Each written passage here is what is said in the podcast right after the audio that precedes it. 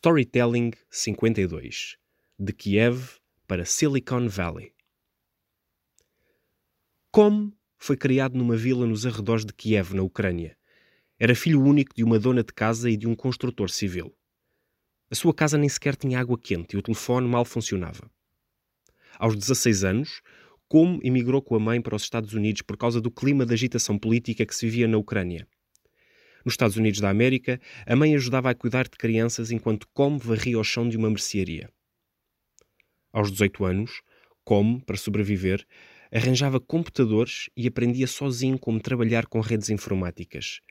Comprava manuais numa livraria e devolvia-os depois de terminar para poupar dinheiro juntou-se a um grupo de hackers e invadiu os servidores de grandes empresas e conversava online com os seus fundadores. Mais tarde, inscreveu-se na Universidade de San José e trabalhava na área da segurança informática. Passou pelo início da Yahoo enquanto estudava e um dia a empresa teve um problema grave num dos servidores. Um dos fundadores ligou-lhe para pedir ajuda.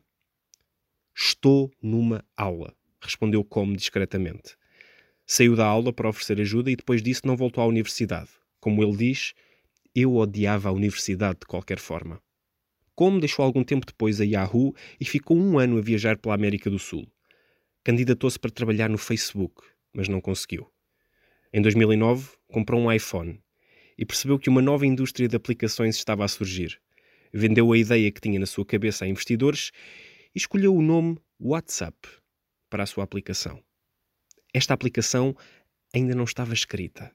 Só existia na sua cabeça. Por isso, como passou muitos dias seguidos a criar o código para ligar a aplicação a qualquer número de telefone do mundo. Passados uns tempos, eram mais de 200 milhões de utilizadores. E este número não parou de aumentar até aos dias de hoje.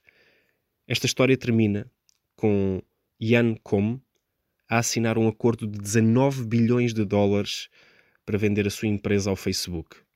Precisamente aquela empresa que uns anos antes o tinha rejeitado.